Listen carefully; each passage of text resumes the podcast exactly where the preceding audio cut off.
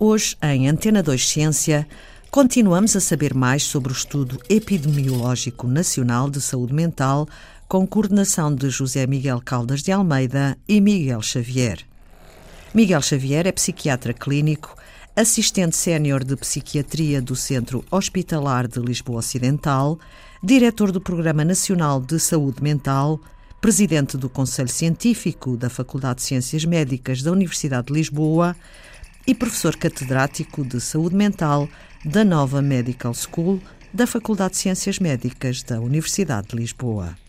Os resultados do estudo revelam a quase ausência de cuidados de saúde mental primários na área das psicoterapias e a prescrição excessiva de fármacos antidepressivos, porque acaba por ser a única arma que está disponível. E entendo perfeitamente as pessoas que lá estão na primeira linha, não é? E que de facto, entre fazer uma medicação ou não fazer absolutamente nada, preferem fazer, optar por uma medicação, até porque muitas vezes sabem, e, e sabem no, de experiência feita, que o acesso aos serviços de psiquiatria não é fácil. E, e não é fácil porque os serviços de psiquiatria também lutam com escassez de recursos muito grandes e é, uma parte importante deles não tem uma relação de trabalho com os cuidados de saúde primários, uma relação que seja fluida, eficaz. Porque essa relação não basta dizer que se trabalha em colaboração com os centros de saúde, é, é preciso que as equipes de saúde mental eh, estejam lá, nos centros de saúde também. Porque se estão separadas, como é que podem trabalhar em conjunto? Só referenciando, mas isso é pouco, isso também já se faz para o resto da medicina.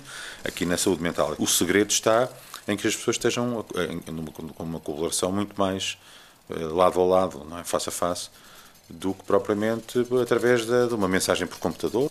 Mas será esta falta de relação eficaz entre os prestadores de cuidados determinante para uma maior prevalência de perturbações psiquiátricas? A prevalência das eh, perturbações psiquiátricas tem a ver com determinantes, em que os determinantes dos prestadores de cuidados são apenas um dos determinantes. Mas existem outros, muito anteriores a esses, que são questões sociais. É? E, de facto, o impacto uh, dos determinantes sociais na probabilidade e no risco de aparecimento de uma doença ou de um sofrimento psicológico é muito grande.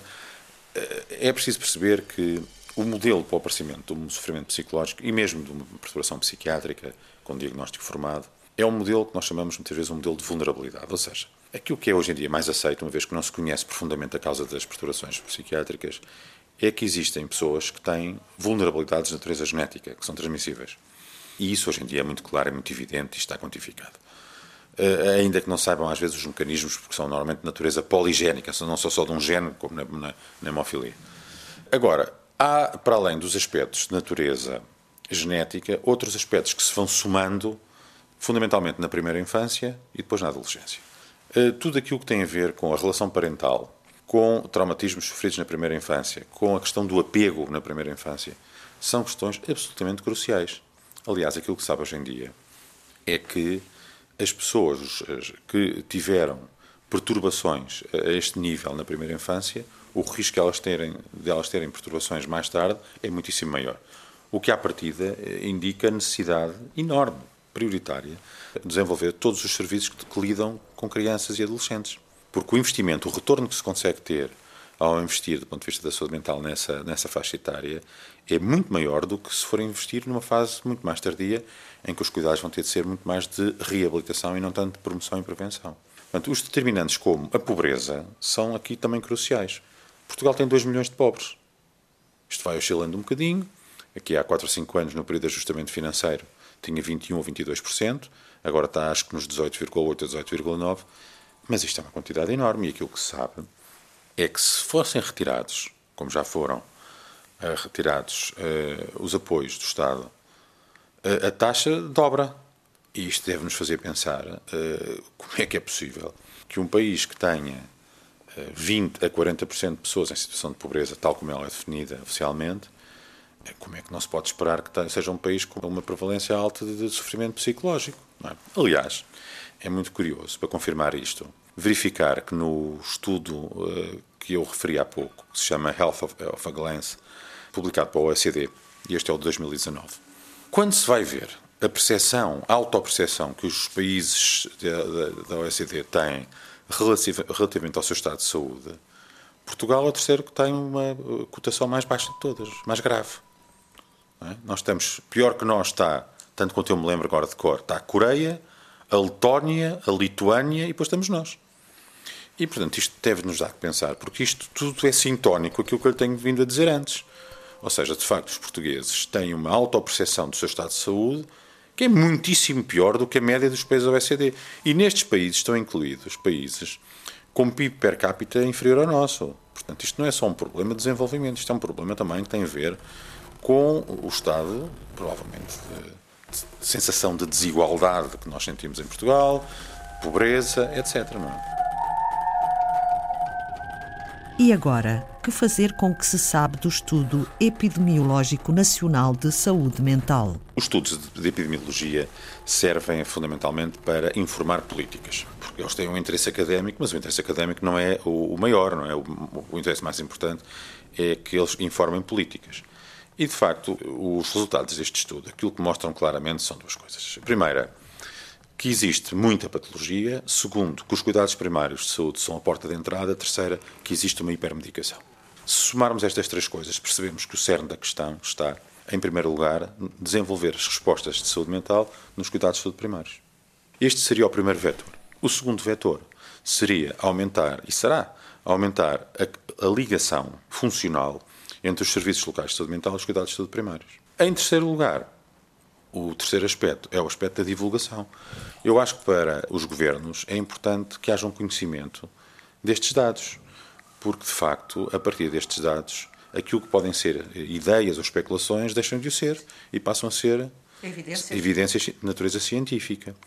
E de facto, o que nós temos aqui é uma evidência que não nos deve acalmar muito. Nós temos aqui uma prevalência muito alta, temos aqui pessoas que não têm acesso aos serviços, temos aqui o recurso a métodos terapêuticos que não são os mais indicados e, portanto, há um caminho que Portugal terá de percorrer e que, no fundo, é o caminho que países do norte da Europa e mesmo do centro da Europa já percorreram, e, ou melhor, continuam ainda a percorrer, mas que começaram antes de nós. Em Portugal, por uma série de circunstâncias, a reforma do, da, da prestação dos cuidados de saúde mental tem tido muitos reveses, tem tido muito, tem avanços e muitos recuos, demasiados recuos. Eh, mas o caminho é este, não há grandes dúvidas hoje em dia enfim, as pessoas podem discutir qual é o melhor, a melhor maneira de chegar lá e acho que isso é perfeitamente legítimo. Mas os grandes objetivos da reforma da prestação de cuidados de saúde mental nos países não oferecem as muitas dúvidas, são muito consensuais a nível mundial e, portanto, não, não me parece que Portugal precise de inventar muito, tem apenas de prosseguir uh, esta mudança com uh, aquilo que falta, que é um apoio político que seja sustentado no tempo, ou seja, em que não haja tantos avanços e recuos. É? é? preciso que aqui haja um, um acordo político, em primeiro lugar, para dizer que isto é um problema prioritário em Portugal. E é mesmo. Em segundo lugar, que tem sido sempre uma área de um subfinanciamento gritante. É? Gritante. Eh, em terceiro lugar, que precisa de um desenvolvimento bastante grande a nível dos recursos humanos. E porquê? Porque, ao contrário de outras áreas da medicina, em que o desenvolvimento tem sido muito de natureza tecnológica, aqui não é. Aqui a, eh, eh, a diferenciação faz através da diferenciação dos recursos humanos e das equipes. De maneira que Portugal precisa de, um, de uma aposta grande nesta área, porque a pior coisa que pode acontecer é continuar-se a dizer que é uma área prioritária e não se passar à prática essas prioridades todas. Isso é a pior coisa que pode acontecer.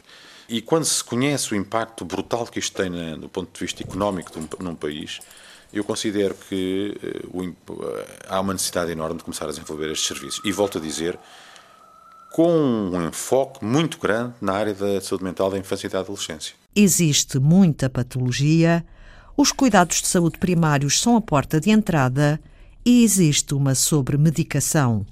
Três resultados principais do Estudo Epidemiológico Nacional de Saúde Mental, com coordenação de José Miguel Caldas de Almeida e Miguel Xavier. Realizado por uma equipa de investigação da Faculdade de Ciências Médicas da Universidade Nova de Lisboa e com trabalho de campo feito por uma equipa do CESOP, o Centro de Estudos e Sondagens de Opinião da Universidade Católica Portuguesa. Este estudo desenvolveu-se no contexto da iniciativa da Organização Mundial de Saúde para a realização de estudos nacionais com base na mesma metodologia.